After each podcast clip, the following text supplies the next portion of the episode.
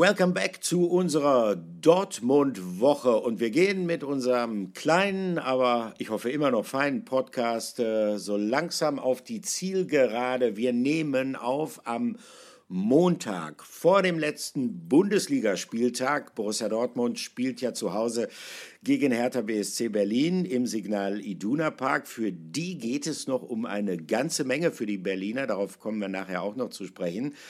Aber wir blicken natürlich auch äh, ein klein wenig zurück auf das, was in den vergangenen Tagen passiert ist und sprechen darüber, was sich aktuell beim BVB in dieser Woche entwickelt. Äh, wir, äh, das ist meine Wenigkeit, Olli Müller und Patrick Berger. Hallo Patrick, was machst du heute am, ich sag mal, friseusen Montag, Sportjournalisten Montag? Also für diese beiden Berufsgruppen ist das ja normalerweise immer ein freier Tag. Für dich heute auch?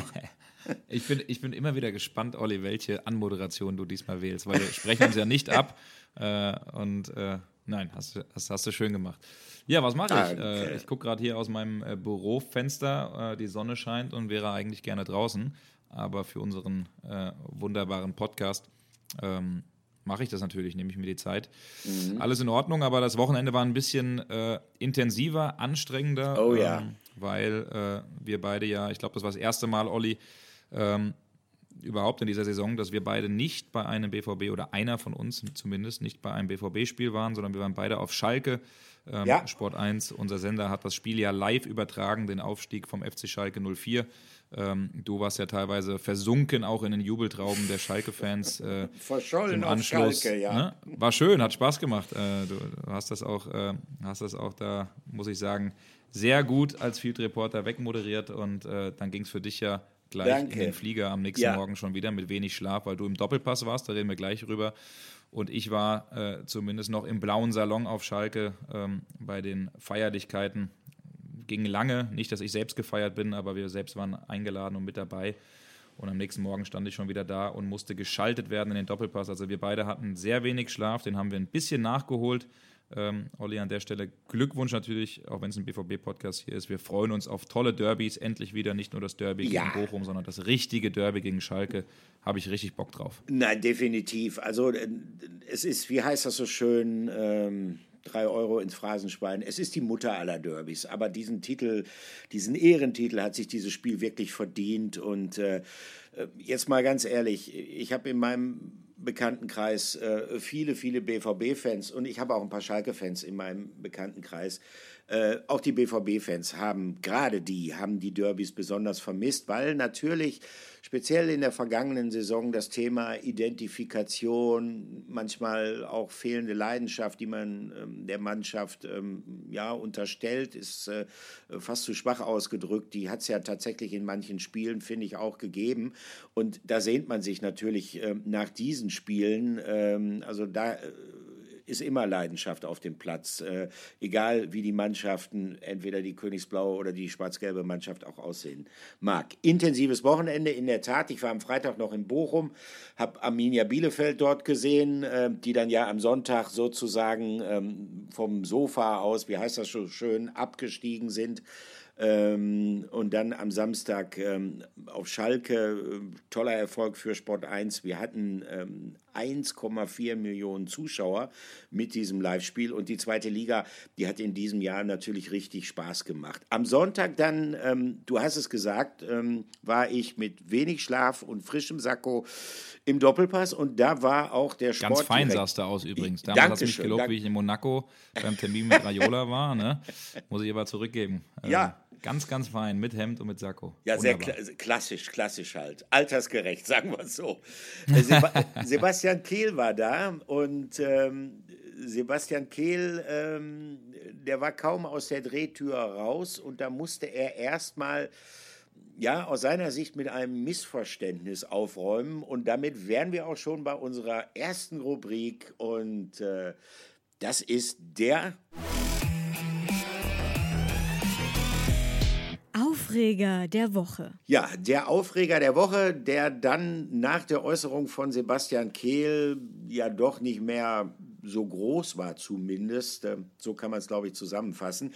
Aber der ist entstanden am Samstag nach dem Spiel des BVB bei der Spielvereinigung Kräuter Fürth. Und ähm, als ich dann irgendwann nachts, äh, während du dich noch im äh, blauen Salon aufgehalten hast, äh, zu Hause war, noch was geschrieben habe und dann meinen Laptop, ich glaube um zwei oder drei Uhr morgens zugeklappt habe, stieß ich gerade noch auf eine Meldung, Wirbel um Marco Rose, Kehl, gibt kein Treuebekenntnis ab. Und dann bin ich aufmerksam geworden und tatsächlich ist es so gewesen, dass Sebastian Kehl bei den Kollegen von Sky ein Interview gegeben hat und dann ist er gefragt worden, ähm, ist denn Marco Rose in der kommenden Saison noch Trainer von Borussia Dortmund? Und er die Antwort gegeben hat, ich gehe davon aus. So, Nachfrage. Ich gehe davon aus, ne? Das war Nach der Running Gag auch im Doppelpass. Ich genau, genau. Aus. Nachfrage, äh, ja, was heißt das denn jetzt? Ja, ich gehe davon aus. Also, ähm, Sebastian Kehl äh, hat damit äh, durchaus Wirbel ausgelöst. Ähm, er selber sagte aber, das ist interessant, weil er musste diese Frage beantworten, also kaum, dass er aus der Drehtür draußen war, hat Florian König ihm die logischerweise gestellt. Äh, Sebastian Kehl äh, sah sich genötigt, sich selbst zu korrigieren. Und ich schlage vor, wir hören mal rein, äh, wie der Doppelpass am Sonntag begonnen hat und wie sich Sebastian Kehl da aus der Affäre gezogen hat. Doppelpass heißt, hier wird Tacheles geredet. Gestern gab es so eine Aussage von dir ähm, zur Zukunft von Marco Rose. Ich gehe davon aus, dass er auch in Zukunft unser Trainer ist. Das lässt so Raum für Spekulation. Kannst du hier jetzt klarer sagen, er ist nächstes Jahr euer Trainer? Also ich kann klar sagen, dass es total unglücklich formuliert war gestern von mir und ohne große Absicht. Ähm, äh, und äh, ich weiß natürlich jetzt, was daraus gemacht wird. Ich kann aber auch klar sagen, dass ich mit Marco die Saison plane, dass wir im Moment in der Vorbereitung mit den Transferthemen ähm, komplett alles gemeinsam besprechen und dass wir uns aber auch nach der Saison hinsetzen werden, denn wir haben auch ein paar Dinge zu besprechen und sicherlich auch ein paar, äh, paar kritische Dinge zu analysieren. Und dann äh, hoffe ich, dass wir das in der neuen Saison gemeinsam besser machen. Also es gibt eine Menge Herausforderungen, die wir angehen wollen, die mhm. wir gemeinsam angehen wollen. Und deswegen habe ich Finn ja eingangs auch gesagt, wir werden das nach der Saison gemeinsam analysieren. Mhm. Und da gibt es ein paar Themen, die liegen im Team um das Team herum. Es gibt ein paar Themen, die sicherlich beim Trainer liegen. Es gibt ein paar Themen, die wir uns als Verein auch vorgenommen haben werden. Und dann werden wir die kritisch äh, äh, angehen und dann ganz positiv nach vorne blicken. Das war Sebastian Kehl, der gelöchert wurde gleich zu Beginn vom geschätzten Kollegen Florian König. Die Frage, die musste natürlich dann auch kommen, wie hat er das wirklich gemeint? Und äh, wir hören raus, dass es ein ja, Versehen war von Sebastian Kehl. Ähm, muss aber an der Stelle sagen, wenn man sagt, ich gehe davon aus, äh, Olli, dann ist das oder heißt das ja normalerweise, deswegen gingen die Alarmglocken äh, zu Recht an. Oft, wenn wir ja in der Medienlandschaft kritisiert, dass alles zu hektisch, alles zu aufgebauscht, alles zu schnell geht. Aber da bin ich dann auch ein bisschen äh, drüber äh, mhm. gestürzt und habe mir gedacht, hm, wie hat er das denn jetzt wirklich gemeint? Äh, also gut, dass er das im Anschluss natürlich ein bisschen gerade gerückt hat, äh, dass Marco Rose weitermachen darf. Es wird in der kommenden Woche, so haben wir gehört, Olli, ne, ein ja. Äh, sag mal, schonungsloses Gespräch dann auch geben, wo einige Dinge einige kritische Dinge auch aufgearbeitet werden. Was erwartest du in diesem Gespräch? Von was gehst du aus, wer in diesem Gespräch vielleicht auch dabei sein wird? Also ich gehe davon aus, dass es ein Gespräch sein wird mit äh, beiden Sportdirektoren, mit dem hm, noch aktuellen Michael Zorg, der ja dann ganz offiziell auch in der Sommerpause den Stab an Sebastian Kehl übergeben wird. Es wird äh, Hans-Joachim Watzke dabei sein und es wird mit Sicherheit, weil es im Grunde genommen fast ausnahmslos um Belange geht, ähm, die in der Verantwortung des Cheftrainers liegen. Es wird Marco Rose dabei sein. Und da wird es, ähm, das ist jetzt auch nicht, wer weiß wie außergewöhnlich, das wird auch gemacht nach einer Saison, die äh, in allen Bereichen erfolgreich war. Das war sie bei Borussia Dortmund ja nicht. Sie war in Bezug auf die Bundesliga, das muss man dann schon immer sagen, das geht ja leicht so ein bisschen unter. Äh, sicherlich nicht schlecht, denn äh, der BVB ist Vizemeister unangefochtener Vizemeister, Qualifikation erneut für die Champions League. Das ist sehr, sehr positiv, aber ähm, damit hat es sich fast auch schon. Äh, das Auftreten in den Pokalwettbewerben war extrem enttäuschend. Äh, Champions League Vorrunden aus, ähm, dann in der Europa League gegen die Glasgow Rangers raus, äh, dann äh, das ähm, relativ schmähliche Ausscheiden aus dem DFB-Pokal beim FC St. Pauli. Aber es wird natürlich ins Detail gehen. Es wird darum gehen, welche Spieler haben performt performt, welche haben nicht performt, was sind da möglicherweise die Gründe.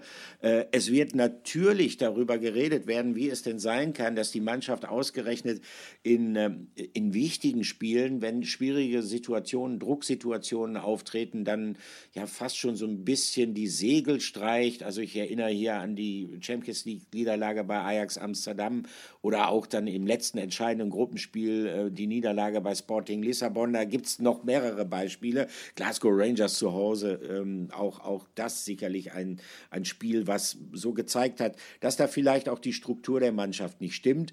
Und ähm, darüber wurde natürlich schon im Laufe der Saison geredet, aber da wird noch mal konzentriert drüber geredet werden. Und dann gibt es ein anderes Thema, äh, von dem Marco Rose ja auch selbst sagt, das fällt in meinen Verantwortungsbereich, nämlich die Vielzahl von Verletzungen, die Vielzahl von muskulären Verletzungen. Ähm, da ist es so, dass bereits äh, also wirklich an jeder Stellschraube schon gedreht wird, woran das liegen könnte. Liegt es möglicherweise an Trainingsinhalten? Äh, ist die Beanspruchung der Spieler durch intensives Training zu hoch? Äh, äh, liegt es möglicherweise an anderen Dingen? Da ist man noch nicht so richtig weitergekommen, aber dieses Thema ist sehr, sehr wichtig, ähm, gerade auch für Sebastian Kehl, sodass ich davon ausgehe, dass über all diese Dinge geredet wird und das kannst du natürlich nur mit dem Cheftrainer machen, in dessen Verantwortung das letztendlich fällt. Ähm, aber nochmal, um das klarzustellen, es ist tatsächlich so, ähm, und da nehme ich es Sebastian Kehl auch ab. Ähm, er wollte nicht, dass eine Diskussion um Marco Rose losgeht. Ähm, das hat er eindeutig klargestellt. Ich könnte mir schon vorstellen, dass er aber vielleicht auch ein klein wenig Druck ausüben würde oder zumindest dieses Signal nach außen hin senden will. Also, Freunde, äh, macht euch keine Sorgen. Wir, die Führung von Borussia Dortmund, wir sind uns sehr darüber im Klaren, dass diese Saison äh, alles andere als zufriedenstellend war in verschiedenen Punkten.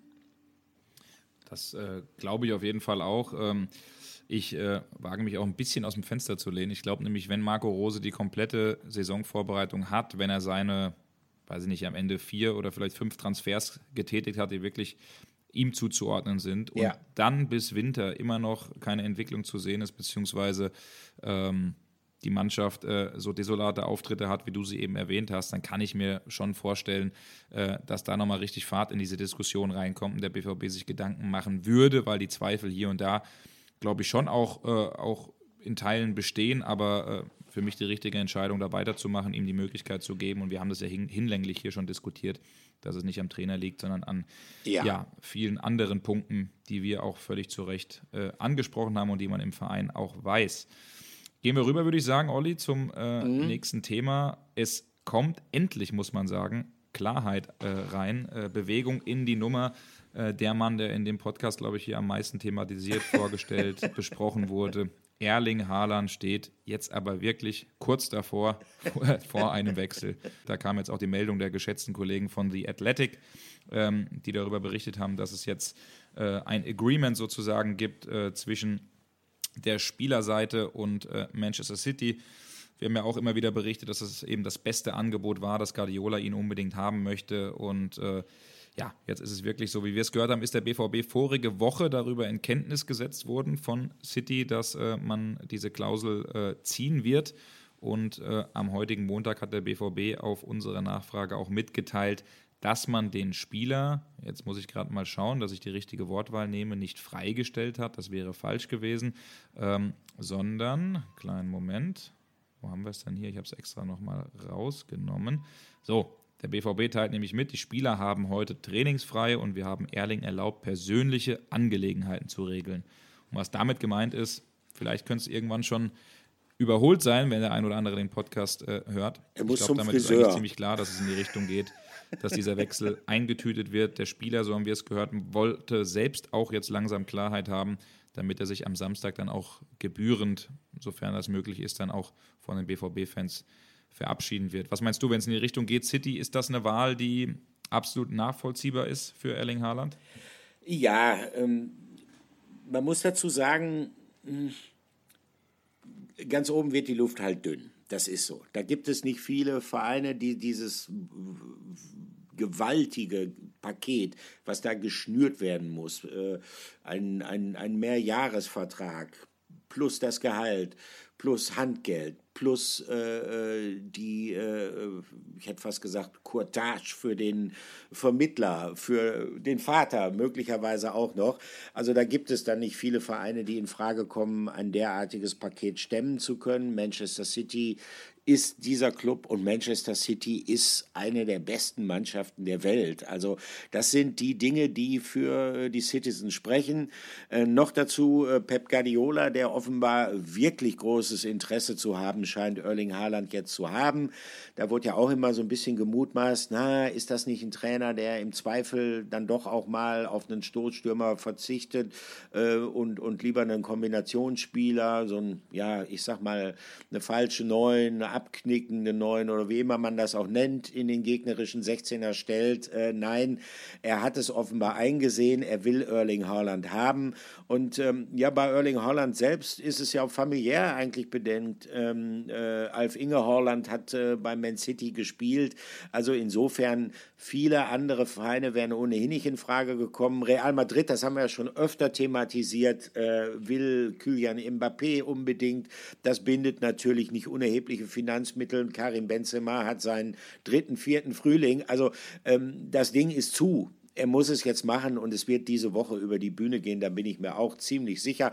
Ähm, haben sie gut gemacht eigentlich auch. So konnten wir die ganze Saison immer wieder über Erling Haaland spekulieren und äh, können das Ding dann vielleicht auch nächste Woche, man muss ja mittlerweile fast schon auch sagen, viele Fans nervt es einfach auch und das kann ich auch verstehen. Ähm, vielleicht können wir es ja nächste Woche endgültig zum Abschluss bringen, das Thema. Ja, das haben wir ja letzte Woche auch, auch gehört, als wir die Frage im Podcast ja. gestellt haben, äh, ne, äh, wie, wie sehr nervt diese Thematik und da war es schon, schon klar auch zu hören, ne, bei allen Verdiensten um Erling Haaland, mhm. aber das ganze Theater, wie es viele Fans bezeichnet haben, die sind einfach nur noch froh, dass er geht und dass sich nicht mehr alles um diesen einen Spieler ja. Äh, dann am Ende sich dreht. Also ähm, bin ich aber am Ende gespannt, äh, wie diese Woche verlaufen wird. Ich nenne sie mal so ein bisschen Transferwoche der Wahrheit. Ja. Ja. Äh, fehlt nur noch so ein im Hintergrund, äh, weil äh, man hat ja lange auf diesen Moment gewartet, ähm, bis oder wann Erling Haaland dann geht, damit man endlich diese Planungssicherheit hat, um weiter zu investieren in neue Spieler. Und da, das haben wir in der letzten Podcast-Folge ja auch erzählt, ist klar, dass man äh, Karim Adeyemi verpflichten wird.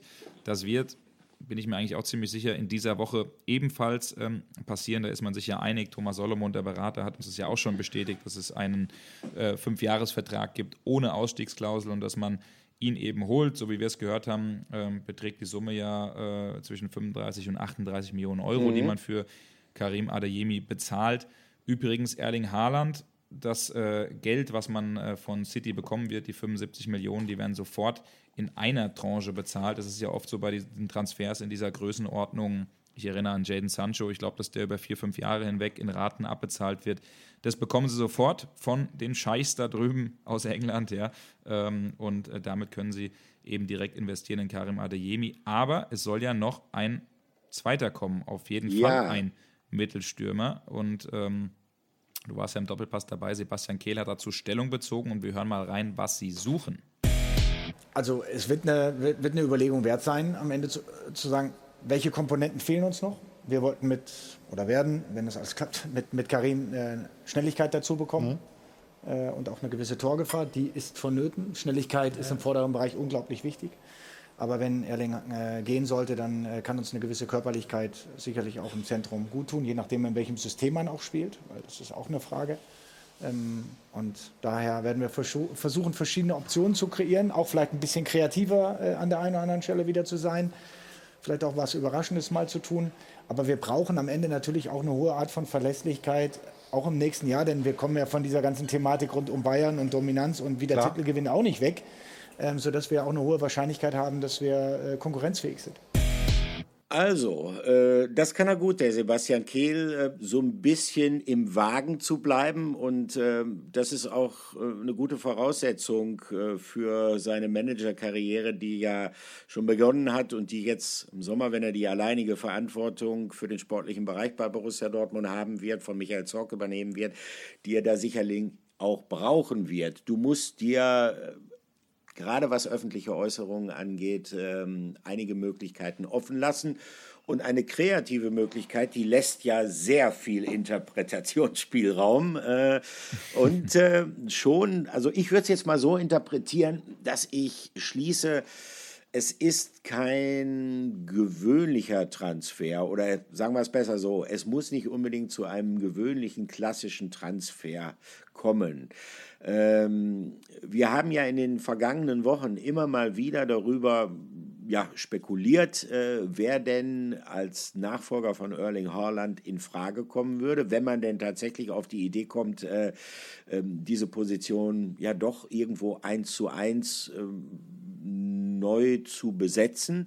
Und ähm, dann äh, gibt es einige Namen, die da genannt werden und davon sind einige auch eher unrealistisch. Also wir können beispielsweise Patrick Schick, den haben wir ja auch schon mal erwähnt, äh, der eine großartige Saison bei Bayer Leverkusen spielt, nennen. Und dann gibt es wiederum andere Spieler, die in Frage kommen würden, ähm, die allerdings ja dann nur unter bestimmten Bedingungen auch zu haben sind. Und äh, was ich mir gut vorstellen könnte, wäre beispielsweise ein Leihgeschäft. Das heißt, wenn man keinen sündhaft teuren Mittelstürmer äh, verpflichten will, der dann ja gleichzeitig auch langfristig ähm, vielleicht die Perspektiven eines hoffnungsvollen jungen Mittelstürmers wie Yusufa Mokoko blockiert, dann könnte man einen Spieler ausleihen und mit dem eine gewisse Zeit überbrücken. Ähm, hört sich jetzt erstmal ein bisschen verwegen an, aber ich erinnere daran, dass Borussia Dortmund das schon zweimal relativ erfolgreich so geregelt hat. Nämlich, es wurden ausgeliehen, äh, einmal von Chelsea London äh, Michi Batshuayi, der Belgier, hat in Dortmund funktioniert ähm, kam bei Chelsea nicht mehr äh, auf seine Spiele. In Dortmund hat er gut performt, hat für ein Jahr ähm, eine Lücke im Angriff geschlossen. Und dann gab es noch einen zweiten Leihspieler, der fast sogar Publikumsliebling geworden wäre, nämlich mit Paco Alcázar. Auch das hat gut funktioniert mit diesen Leihgeschäften. So. Und dann kommt die spannende Frage, wer könnte für diese Leihgeschäfte in Frage kommen? Hättest du eine Idee, Patrick? Ja, also wir haben es ja äh, auch schon vorige Woche äh, thematisiert, dass Luka Jovic unbedingt zum BVB will. Da haben wir jetzt noch keine weiteren Informationen, äh, wie oder ob fortgeschritten äh, diese ganze äh, Geschichte ist. Aber auf jeden Fall ist er ein Kandidat. Der BVB beschäftigt sich mit ihm. Er würde sehr gerne, wir haben auch schon mal darüber diskutiert oder gesprochen, dass er ein äh, hohes Gehalt natürlich dort drüben bezieht mit über 12 Millionen Euro. Aber ähm, so wie wir das hören, ist das am Ende kein finanzielles Ding, weil gehaltstechnisch kann der BVB ähm, das stemmen, selbst wenn Real am Ende sagt, wir geben oder steuern zwei, drei Millionen dazu und der BVB nimmt am Ende sieben, acht in die Hand, mhm. dann ist das ja eine Kategorie, ähm, die für den BVB ähm, völlig, völlig normal ist. Was wir, glaube ich, an der Stelle äh, ich will nicht immer alles ganz ausschließen, aber wo wir zumindest sagen können, was nicht so wirklich Sinn macht, ist, ähm, ist Timo Werner, ja. weil damit ähm, wir haben ja rausgehört, auch bei Sebastian Kehl, man will schon Körperlichkeit reinbringen, so eine gewisse Robustheit und die hat man äh, mit Timo Werner nicht. Er ist ein feilschneller Spieler, der vielleicht auch ein bisschen Karim Adeyemi ähnelt, ähm, der kommen wird. Deswegen äh, sage ich jetzt einfach mal, ohne dass ich das bestätigt bekommen habe, ähm, ich sage, dass Timo Werner ähm, eine Sache ist, die äh, ausgeschlossen ist. Und ich glaube, das siehst du auch so, ne? Das denke ich auch. Also äh, zumal mit Adeyemi, genau wie du es gesagt hast, jemand kommt, der dieses Element Geschwindigkeit äh, mitbringt und Timo Werner nicht der klassische Mittelstürmer ist. Also er ist nicht derjenige, der seine größten Stärken darin hat, beispielsweise auch mal den Ball festzumachen im gegnerischen Strafraum. Ähm, klar, er ist ein idealer Konterstürmer, überhaupt keine Frage, aber den hätte man ja mit Adeyemi beispielsweise und dann muss man natürlich auch sehen, wie die äh, weitere Entwicklung von Bino Gittens läuft. Äh, nee, mir käme dann anderer in den Sinn, den haben wir auch schon mal erwähnt äh, und das ist ähm, tatsächlich äh, jemand, ähm, auf den es eigentlich genau passen würde, diese Geschichte mit dem Ausleihen. Ähm, hast du eine Idee, wen ich meine, Patrick? Ich bin mal gespannt, sag mal. Luka Jovic. Luka Jovic, nein. ja, Luka genau. Jovic wäre jemand, der diese Körperlichkeit mitbringt. Ähm, Luka Jovic wäre ein robuster Stürmer, äh, ist jemand, der ähm, eine sehr große Dynamik hat, auch zu dieser Spielweise von Marco Rose, finde ich, sehr gut passen würde.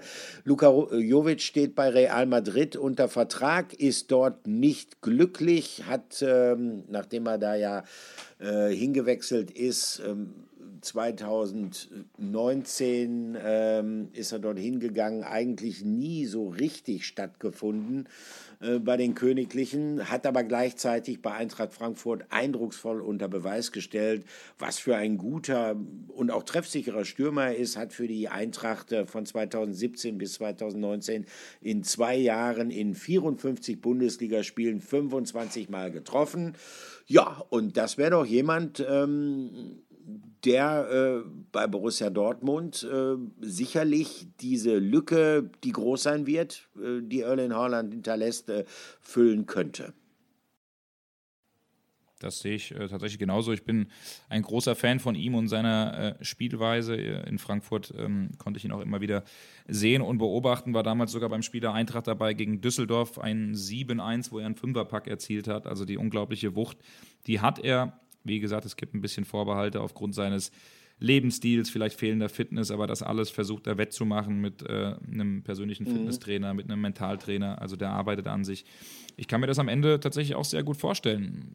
Es gab, um mal ein paar Namen zu nennen, auch immer mal wieder Gerüchte um Gabriel Jesus von äh, Manchester City, vielleicht auch im Tausch mit Erling Haaland, aber eben diese Robustheit, Körperlichkeit, die fehlt ihm auch mit 1,75, ist ein kleiner, wuseliger Spieler, äh, auch nicht die richtige Neun. Also das ist auch eine Geschichte, die man die man ausschließen könnte. Ähm, es wird auf jeden Fall spannend, wen sie dann am Ende äh, aus dem Hut zaubern, was diesen äh, Spieler angeht, diesen möglichen Nachfolger von Erling Haaland. Äh, da wird man sich, glaube ich, auch noch ein bisschen Zeit nehmen. Ja. Das wird jetzt nichts, was in den nächsten Tagen völlig überstürzt ähm, am Ende genommen oder vorgestellt wird. Weiterhin kreative Lösungen, ähm, die es immer noch gibt, sind die besagten Namen junger Spieler, die wir schon genannt haben, Benjamin Seschko mhm. zum Beispiel von äh, RB äh, Salzburg, aber auch Adam Losek. Das sind eben Spieler 18, 19 vom Format, die man noch entwickeln kann. Ähm, und ich würde das Thema Adam Losek einfach mal kurz aufnehmen, weil Gerne. wir da ähm, von euch sehr, sehr viele Fragen zugestellt bekommen haben. Und deswegen wollen wir ganz kurz diese Rubrik nochmal anreißen, und zwar die. Frage der Woche. Die Frage der Woche, genau. Und die kommt nicht von einer Person, sondern ich war gleich äh, so überrascht, äh, was äh, Twitter und Instagram-Nachrichten angeht. Unter anderem von Sven Ortmann, äh, von den BVB-Transfers, von vielen anderen auf äh, Twitter, die uns die Frage gestellt haben. Am Rande mal erwähnt. Auf Twitter gab es das Gerücht äh, zu lesen, dass Adam Losek mit seinem Berater am Flughafen in Prag gesichtet wurde und der Flieger ging wohl nach Düsseldorf. Könnte was dran sein. Äh, die Frage gab es nochmal in einer etwas anderen Version auch. Ähm, äh, jetzt bin ich gerade am gucken, ob ich es hier habe. Ähm, Genau, also dass er da gesichtet wurde und zu gleicher Zeit ähm, auch noch ein Flieger nach Düsseldorf gegangen ist. Pavel Paska am Flughafen in Prag bahnt sich da etwas an. Die tschechische Ligasaison ist ja vorbei. Ähm, und um das mal gleich zu beantworten, nein, die ist nicht vorbei, denn es gibt immer noch eine Meisterrunde, die aktuell gespielt wird. Am Wochenende hat äh, Adam Losek auch mit Sparta Prag gespielt. Ähm, also das stimmt schon mal nicht ganz. Und da können wir sagen, wir haben uns da extra erkundigt, auch bei Pavel Paska ähm, den wir ja ganz gut kennen, vor allen Dingen du auch, Olli, äh, ja. immer noch aus älteren Tagen, der ja auch Thomas Rositzky und äh, Jan Koller auch beraten hat und damals zum BVB gebracht hat. Ähm, da ist es also so, da kann man sagen, das ist Unsinn. Ähm, es gab vermehrt Treffen natürlich mit Pavel Paska und seinem Spieler Pavel Paska, der übrigens auch Patrick Schick äh, hat, also da ein Berater, der viele tschechische Nationalspieler hat und interessante Spieler. Aber da kann man sagen, ähm, da gab es keinen Flug nach Düsseldorf, keinen Flug nach Dortmund, kein Meeting. Was wir aber sagen können ist, Adam Losek darf gehen per Gentleman's Agreement. Das ist so abgesprochen mit Sparta Prag, soll rund 20 Millionen Euro kosten. Es gab auch schon Gespräche mit dem BVB und so wie wir das gehört haben, wenn der BVB am Ende sich wirklich für ihn entscheiden würde und das machen will, dann würde dieser Transfer auch äh, über die Bühne gehen, weil sich der Spieler das auch sehr, sehr gut vorstellen kann. Aber bis zum 18. Mai wird man da in der Hinsicht gar nichts hören, weil dann erst ist diese Meisterrunde ähm, letztlich beendet. So lange möchte sich Adam Losek voll fokussieren, auch keine konkreten Verhandlungen mit irgendwelchen Vereinen führen. Die Gespräche, die gibt es, die lose geführt werden, aber keine richtigen Verhandlungsgespräche. Deswegen muss man da einfach noch ein bisschen warten. Ein interessanter Spieler, wie gesagt, der BVB könnte ihn kriegen, aber es werden eben auch andere Namen diskutiert. Ein paar haben wir da gerade eben schon mal besprochen. Genau. Es bleibt auf jeden Fall spannend. Genauso spannend, wir bleiben im Stürmersegment, Olli, ist die Frage nach Yusufa Mokoko. Da gibt es ja, das vergisst man immer wieder, ja auch noch einen, der als Wunderstürmer in den letzten Monaten oder Jahren ja, quasi vorgestellt wurde, äh, nach oben gepimpt wurde. Den gibt es auch noch. Wie ist mit dem umzugehen?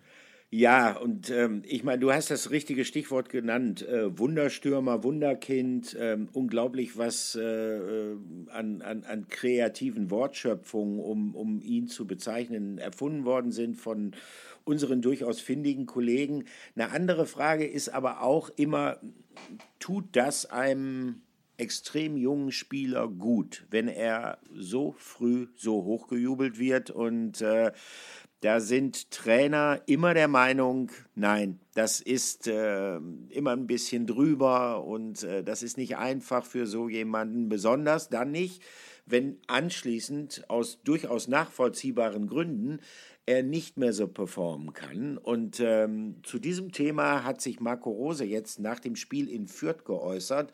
Und ähm, ich sage es gleich vorab, äh, ich bin äh, voll bei Marco Rose. Mich hat das auch ein bisschen geärgert, äh, wie äh, Yusufa Mekoku sozusagen einerseits hochgejatzt worden ist und dann andererseits aber auch behandelt worden ist äh, medial, als äh, er dann doch gemerkt hat, ui, Männerfußball, erste Liga, das ist eine ganz andere Hausnummer. Ich würde vorschlagen, wir hören mal rein, was Marco Rose zu diesem Thema gesagt hat. Ich habe heute kurz vorm Spiel Mucki beiseite genommen und ähm, äh, ihn, ihn gefragt, weil äh, mir da ein paar Dinge zugetragen wurden, was heute wieder über ihn berichtet äh, wurde. Ähm, äh, die Frage an, an euch vor allen Dingen ist, wisst ihr, wisst ihr, wie alt der Junge ist? Der ist 17. Da redet man eigentlich bei vielen Spielern noch drüber oder bei, bei grundsätzlich bei normalen Menschen, die nicht im Hochleistungssport sind, das sind noch, die sind noch nicht volljährig, sind noch Kinder. Und dann wird äh, ähm, äh, geschrieben, der Absturz des ähm, Yusufa Mukuku. Also als ich 17 war, wenn ich sowas hätte über mich ergehen lassen müssen, wenn ich sowas hätte über mich lesen müssen, ich weiß nicht, wie es mir gegangen wäre. Die Themen, die über Mucki ähm, äh, über Jahre jetzt mittlerweile aufgebaut wurden, ähm, das Hypen, ah, das hat alles nicht Mucki gemacht. Mucki war einfach nur gut im Nachwuchs. Mucki hat Tore geschossen, Mucki äh, ist allen weggelaufen.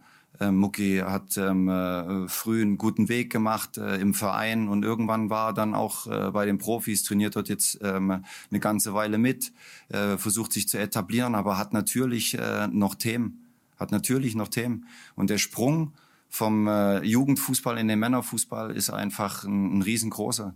Und er ist bei Borussia Dortmund dann vielleicht, vor allen Dingen, wenn du einen Erling Haaland als äh, Mittelstürmer hast, ähm, äh, noch mal größer unter, unter Umständen. Dazu kommt diese Saison ähm, eine Menge kleinere Verletzungen, ähm, die, die Mucki immer wieder hatte.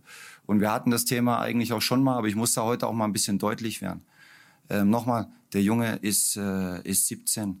Und natürlich ähm, haben wir Mucki auf dem Schirm und wir sind im Austausch. Äh, äh, und natürlich gucken wir, was ist auch das Beste für ihn und seine Entwicklung. Ähm, äh, also es ist schon wichtig, dass er dann auch irgendwann ähm, äh, Spielzeit bekommt, kann er die bei uns bekommen. Ähm, äh, mich würde es freuen, wenn wir es schaffen, den Weg gemeinsam äh, zu gehen, den nicht einfachen äh, Weg.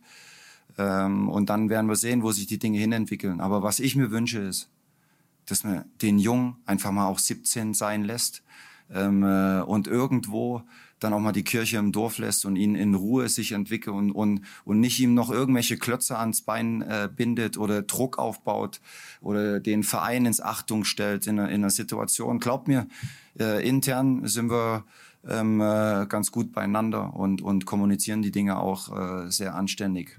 Aber ich befürchte halt, dass das einfach ein, ein, ein äh, frommer, frommer Wunsch bleibt. Ja, Marco Rose, der sich vor seinen Spieler gestellt hat. Das kann ich absolut auch nachvollziehen. Vor dieser ganzen Thematik hat, Thematik hat er durchaus richtige Worte gewählt. Ähm, ich finde trotzdem, und darüber hatte ich auch mal eine äh, lebhafte Diskussion mit Michael Zorg, ähm, als er uns Medien angezählt hat, dafür, dass wir verantwortlich waren, dass wir den Jungen so hochgejazzt haben. Da, das mag ich immer nicht, wenn man von wir, wir, wir redet. Ich habe ihn dann entgegnet, es war auch die BVB Social Media Abteilung, es ja. war Twitter, es war Instagram, es war der eigene Verein, der diesen Jungen so unfassbar aufgemotzt und aufgepimpt hat. Und dann ist es natürlich völlig klar, wenn jemand über die Medien, auch über uns, ähm, da gab es ja das ein oder andere Boulevardblatt an dieser Stelle, kann man auch sagen. Die Bildzeitung hat ja auch seinen Teil dazu beigetragen, dass dieser Junge zu diesem Wunderstürmer gemacht wurde, ähm, zusammen mit dem BVB. Also ähm, wir haben auch über ihn berichtet, da will ich uns bei Sport 1 nicht rausnehmen. Aber es ist doch völlig klar, wenn so ein Junge dann so hoch gefeiert wurde oder wird, ähm, dass es dann eben genauso schnell auch in eine andere Richtung geht, wenn er eben eine Sackgasse hat und äh, in einem Tief ist. Das ist, äh, das ist zurzeit der Fall. Ähm, es ist so, wir haben uns da auch ein bisschen umgehört, dass äh, Mucki, wie er ja genannt wird, ähm, jetzt einfach mal auch äh, eine Saisonvorbereitung haben will, wo er sich voll fokussiert, voll fit ist auch ähm, beim BVB, ähm, wird im Sommer auch, ich glaube Ende Mai zu U21 reisen, da dann auch mhm. hoffentlich wieder seine nächsten Einsätze machen im Kreise der Junior-Nationalmannschaft, der wichtigsten Jugendnationalmannschaft unseres Landes. Ähm, bei ihm war es ja so gewesen, dass er sich immer äh, unglücklicherweise im Kreise der Jugendnationalmannschaft dann U21 verletzt hat. Sein letztes Länderspiel war gegen Lettland am 7. September. Seitdem hat er eigentlich alles äh, verpasst an Spielen. Also er wird da wieder zurückkehren, da hoffentlich seine Quote auch weiter fortführen. Und dann, das ist eigentlich so ein bisschen, wie wir es rausgehört haben, der Wunsch auch, sich versuchen durchzubeißen beim BVB. Und da ist halt die Frage, da muss man natürlich auch offen drüber sprechen. Der Vertrag läuft ja 2023 aus. Macht vielleicht auch sogar Sinn, den Jungen an einen äh, Verein zu verleihen in der ersten Liga, vielleicht im Ausland, in der zweiten Liga ganz oben. Das sind Gespräche, die man einfach führen muss. Dazu müsste man natürlich auch den Vertrag mit ihm verlängern. Es gibt auch die Möglichkeit, äh, ihn abzugeben mit einer Rückkaufoption. Also das sind äh, Thematiken, über die man sicherlich im Sommer sprechen wird. Aber äh, ganz abschreiben würde ich äh, Yusufa Mokoko nicht, weil ähm, er ist ein Junge, der vom BVB kommt, klar aus St. Pauli, aber zumindest beim BVB dann gereift ist, gewachsen ist und ähm, man muss ihm, glaube ich, die nötige Zeit geben. Und da braucht er, glaube ich, auch ein bisschen Geduld und Zeit und sein Umfeld und nicht nach dem zweiten, dritten Spiel, wo er vielleicht nicht äh, über 45, 50, 60 Minuten spielt, äh, sagen, das ist zu wenig. Ähm, da braucht man einfach ein bisschen Geduld und die ist in dem Profifußball oft nicht da, ne? Olli, du das, kennst es am besten. Oder? Oh ja, das, das ist so, aber grundsätzlich finde ich, äh, besser als du es jetzt gerade gesagt hast, kann man es kann man's nicht beschreiben. Äh, es ist halt einfach jetzt auch eine kreative Lösung, hatten wir ja eben schon mal gefragt, in Bezug auf die Zukunft von Yusufa Mokoku. Ähm, das könnte so sein, ähm, dass man wirklich sagt, okay, man macht eine Leihe, man ähm, äh, leiht sich selber einen erfahrenen Stürmer aus, beispielsweise Luka Jovic, und äh, guckt dann in dieser Saison, solange das Leihgeschäft oder die Leihgeschäfte laufen, wie entwickelt sich Yusufa Mukoko. Das wäre eine Möglichkeit. Äh, denn ähm, ich meine, man hat auch viel in dieses Talent hinein investiert und man darf nie vergessen, der hat eine unglaubliche Verletzungsmisere auch regelrecht erlitten in der abgelaufenen Saison, sodass er im Grunde genommen gar nicht richtig zu beurteilen jetzt ist, seitdem er, äh, was ja auch noch nicht so lange her ist, sein Debüt in der Fußball-Bundesliga gegeben hat. Äh, vielleicht äh, bekommen wir Mucki, wie er von Marco Rose genannt wird, der mehr oder weniger für jeden BVB-Spieler einen Spitznamen hat. Vielleicht bekommen wir Mucki ja am Samstag gegen Hertha BSC noch mal ein bisschen länger zu sehen. Meine, das muss ich schon sagen. Er kam jetzt in Fürth erst in der 86. Spielminute. Da hätte man vielleicht auch mal ein bisschen eher wechseln können, um ihm etwas mehr Minuten zu geben. Aber wie gesagt, es geht gegen Hertha BSC am Samstag, letztes Saisonspiel vor eigener Kulisse. Und ähm, da steht der BVB natürlich auch noch mal richtig unter Beobachtung, denn ähm, für Hertha BSC ist das ein sehr, sehr wichtiges Spiel und wir haben ja ähm, gerade in den vergangenen äh, Wochen durchaus erlebt. Äh, Felix Magath, der alte Fuchs, der Hertha-Trainer, hatte die Bayern da ja auch mal in die Pflicht genommen und auch mal gerüffelt, als die nicht so performt haben. Ähm, und hat daran appelliert, äh, dass für alle Vereine die Saison bis zum einschließlich des 34. Spieltags gilt. Das gilt natürlich auch für Borussia Dortmund, den Gegner von Hertha BSC. Ich habe mir die Tabellenkonstellation da unten nochmal angeguckt. Also die Hertha ist noch nicht safe. Die haben 33 Punkte haben drei mehr als der VfB Stuttgart und äh, der VfB Stuttgart momentan auf dem Relegationsplatz hat ein Torverhältnis von minus 19, die Hertha allerdings eins von minus 33. Also sollte Stuttgart gegen Köln gewinnen und Hertha BSC verliert in Dortmund, dann geht Hertha BSC Berlin in die Relegation. Und ähm, deshalb ähm, man wird auf dem BVB, der sicher schon einige Blößen in der laufenden Saison gegeben hat, schauen und man wird sehr genau darauf achten, wie die Mannschaft von Marco Rose da performen wird. Siehst du, der BVB greift in nochmal in den Abstiegskampf rein, ne? oder ein. Das hat man, hat man äh, vielleicht auch nicht unbedingt für möglich gehalten, ja. aber das sind eben die verrückten Konstellationen, die es gibt. Also, wie du sagst, man wird ganz äh, gesondert auf den BVB natürlich schauen in diesem Spiel, ähm, nicht nur deutschlandweit, um zu gucken, wie sich der BVB da eben gibt, sondern ich glaube auch, dass die eigenen Fans nämlich darauf äh, gucken, weil da haben wir ja auch schon mal drüber gesprochen, Olli, es ist das letzte Saisonspiel vor ja. voller Kulisse, man will sich ordentlich verabschieden nach so einer auf- und Ab-Saison, äh, in der man natürlich Zweiter wird, aber den Eindruck hat man, ist äh, vielleicht nicht mal in die Champions League gekommen, weil so ist ja die Stimmung aktuell um den Verein. Ähm, und deswegen geht es natürlich auch darum, dass man sich ordentlich auch nochmal von den Fans verabschiedet und mit einem guten Gefühl auch in die Sommerpause geht. Definitiv. Und es geht auch, also Abschied ist so ein bisschen das, was im Vordergrund steht. Es werden äh, viele altgediente Spieler auch beim BVB sich verabschieden. Gut, vielleicht wahrscheinlich auch Erling Haaland haben wir eben diskutiert, aber äh, Roman Bürki, Axel Witzel zum Beispiel, Marcel Schmelzer, aber auch natürlich der Sportdirektor Michael Zorg. Ähm, ja, ganz kurz um Olli. Ja. Michael Zorg in einem Wort, äh, wie, wie, oder in, in, ein, zwei Sätzen vielleicht, ganz kurz und knackig, äh, kann man, gar kann man wahrscheinlich gar nicht, da reicht die Zeit nicht, aber schon Wahnsinn, was er auf die, auf die Beine gebracht hat, trotz aller Kritik, die es vielleicht dann auch hinten raus an dem unausgewogenen Kader gibt, aber schon äh, ein unglaubliches Lebenswerk, was er da irgendwie auf die Beine gestellt hat. Ne? Ja, definitiv. Und äh, ich habe ja die Hoffnung, auch wenn Michael Zorg jetzt nicht unbedingt äh, gegenüber uns Medien sagen wir mal, der auskunftsfreudigste Mensch ist, dass wir ihn in der kommenden Saison dann mal im Rahmen der BVB-Woche vielleicht äh, dazu bewegen können, äh, mit uns längere Zeit zu reden. Er ist Mr. Borussia, das muss man einfach so sagen. Äh, für den BVB gespielt, kommt aus Dortmund, äh, aus dem Stadtteil Ewing, äh, ähm, als Jugendspieler bei Borussia Dortmund schon performt. Der stand früher auch auf der Südtribüne, hat er mir mal erzählt, mit einem selbst gehäkelten Schal von seiner Oma. Und äh, dann natürlich nach seiner großartigen Karriere ähm, hat er ähm, als, als Sportdirektor sicherlich erheblich dazu beigetragen, dass äh, Borussia Dortmund auch in dieser Ära Jürgen Klopp äh, äh zwei Meisterschaften und den DFB-Pokal hat gewinnen können. Er ist sozusagen der Erfinder dieses, dieses Modells, ähm, dieses Scouting-Modells, früh an junge internationale Top-Talente heranzugehen, äh, die dann anschließend, ja, nachdem sie für Borussia Dortmund geliefert haben, haben ja die allermeisten dann auch für viel Geld weiter veräußert worden sind und, und, und. Also über ihn könnte man äh, wahrscheinlich drei, vier Folgen äh, der Dortmund-Woche machen. Er wird sicherlich verabschiedet werden.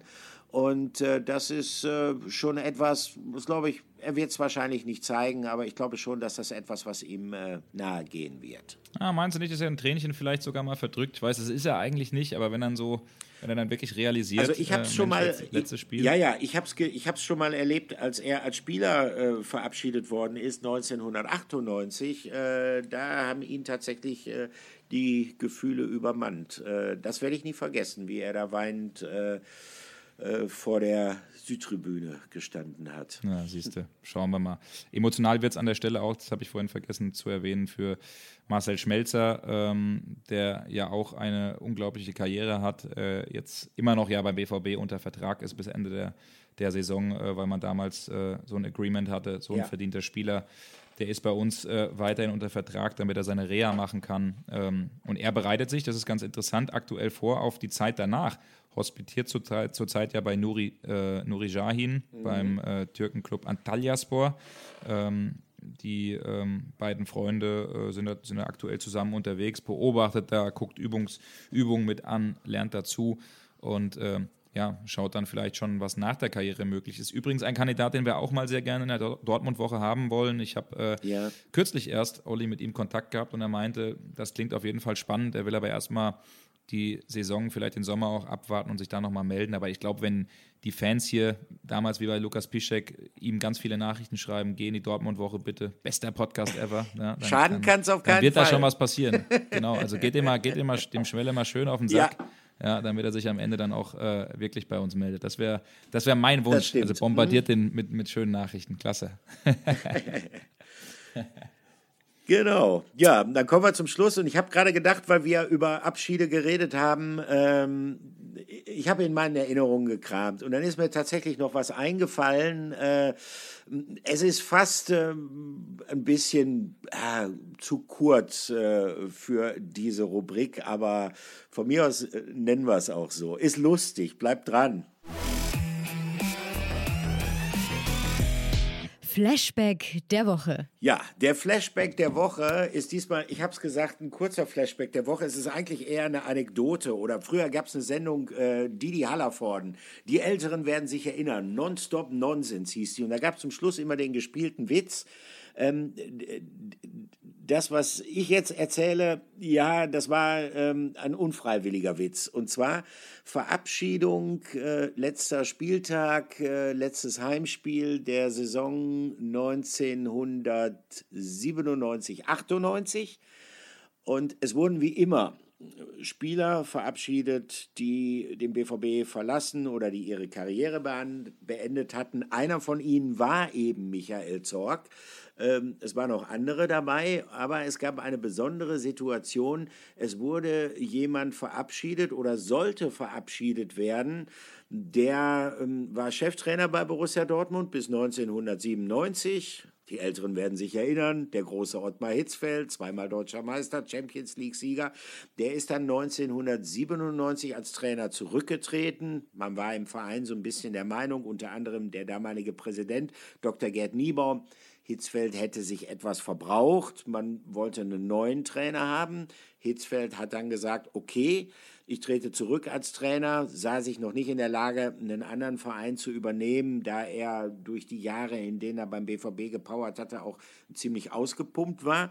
Und dann schuf man für ihn die Position, die es vorher gar nicht gegeben hatte im Verein des Sportdirektors. Ähm, Hitzfeld wurde also Sportdirektor. Ähm, sagen wir mal so, er hat sich nicht überarbeitet auf dieser Position und äh, dann stellte sich heraus im Frühjahr 1998, und äh, das war damals schon ein kleiner Schock für viele BVB-Fans, er äh, verlässt den Verein äh, am Saisonende und wird bei einem anderen Verein Cheftrainer werden. Und dieser andere Verein war niemand anders als der FC Bayern. Das musste man erstmal sacken lassen. Und das musste vor allen Dingen auch äh, der Präsident Gerd Niebaum sacken lassen. Und dann kam es zu dieser Situation am letzten Spieltag. Spieler werden verabschiedet. War ja eigentlich klar, dass Ottmar Hitzfeld dann auch verabschiedet werden musste. Und es hat eine Sitzung beim BVB gegeben, wo man dann besprochen hat, welche Spieler kommen und dann so Regularien geklärt hat, äh, wie viel Blumenstrauß. Jeder bekommt ja dann immer diesen Blumenstrauß traditionell mit Sonnenblumen bei Borussia Dortmund. Wie viel dieser Sträuße mit Sonnenblumen müssen bestellt werden? Und dann sagte Michael Mayer, der Manager, ähm, ähm, aber wir reden jetzt nur über Spieler, wir müssen doch auch Ottmar Hitzfeld verabschieden. Und Niebaum entgegnete, äh, naja, klar, verabschieden müssten wir den, aber ich kann mir nicht vorstellen, dass der kommt und äh, weil er sicher den Pfiffen der Fans, die würden ihn ja sicherlich auspfeifen, aussetzen will. Okay, wie auch immer, Hitzfeld kam tatsächlich zu der Verabschiedung, stand dann da und dann überreichte Niebaum jedem Spieler, der ging, einen Blumenstrauß. Ähm, man stellte natürlich fest, da Hitzfeld jetzt, womit Niebaum nicht gerechnet hatte, tatsächlich gekommen war, es fehlte ein Blumenstrauß. Und dann hat man zu Michael Zorg gesagt, pass auf, dein Blumenstrauß, den überreichen wir dir logischerweise, dann winkst du ins Publikum und anschließend gibst du uns den zurück und das fällt dann gar nicht auf, dann haben wir nämlich einen für Ottmar Hitzfeld. Dann passierte aber Folgendes. Michael Zorc nimmt den Blumenstrauß im Empfang. Standing Ovations im Westfalenstadion. Äh, Michael Zorc ist total gerührt, äh, äh, dreht eine kurze Ehrenrunde und schenkt dann einem Fan, der relativ weit unten am Spielfeld saß, diesen Blumenstrauß. Kehrte also mit leeren Händen wieder zurück zum Mittelkreis, wo Niebaum jetzt mit Hitzfeld stand, aber ohne Blumenstrauß. Was macht Gerd Niebaum? Hat das ja gesehen, dass der Michael Zorg den Blumenstrauß verschenkt hat, geht kurz die paar Meter zu dem Fan und versucht den zu fragen, ob er sich den Blumenstrauß kurz ausleihen könnte. Dann passierte allerdings Folgendes, der Fan verstand den überhaupt nicht und die umliegenden Fans die bekamen mit, dass Niebaum aus welchen Gründen auch immer dem Fan den Blumenstrauß wieder wegnehmen wollte, fingen an zu pfeifen und ein Riesentheater.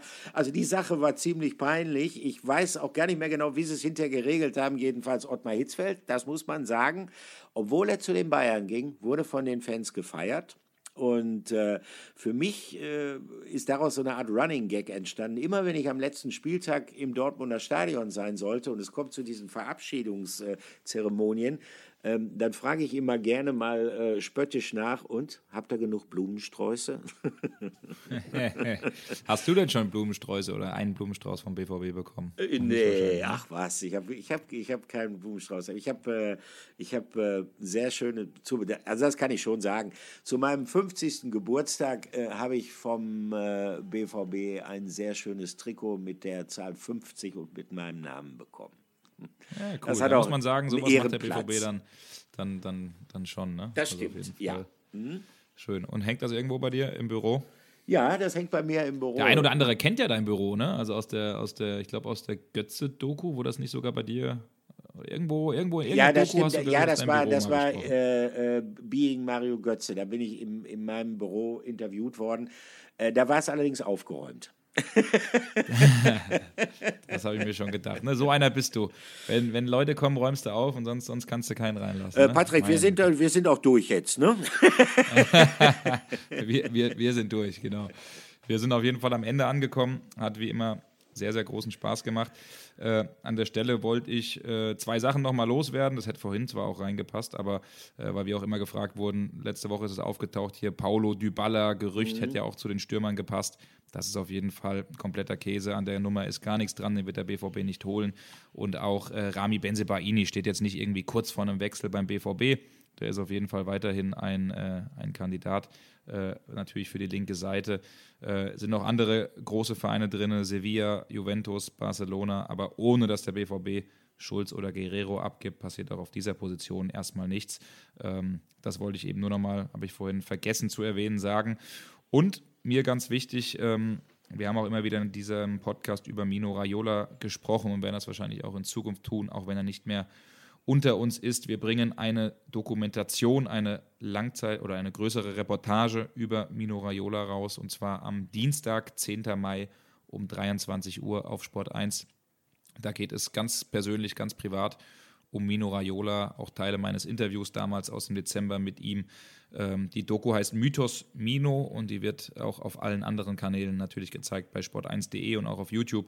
Das ist für mich äh, eine Empfehlung. Der Kollege Steffen Bohleber, der im Schnitt saß und das Ganze vertont hat, Niklas Löwendorf an der Kamera, haben da wirklich Cooles auf die Beine gebracht. Also wäre schön, wenn ihr da mal reinschaut und ja, Ansonsten freuen wir uns auf einen schönen Saisonabschluss am Samstag, ja. Olli. Wir sind diesmal natürlich beide im Stadion, nicht so wie letztes Wochenende. Nein. Und schauen uns dann mal an, dass es hoffentlich einen unfallfreien Abschied gibt. Ne? Wir werden am kommenden Wochenende nicht fremd gehen.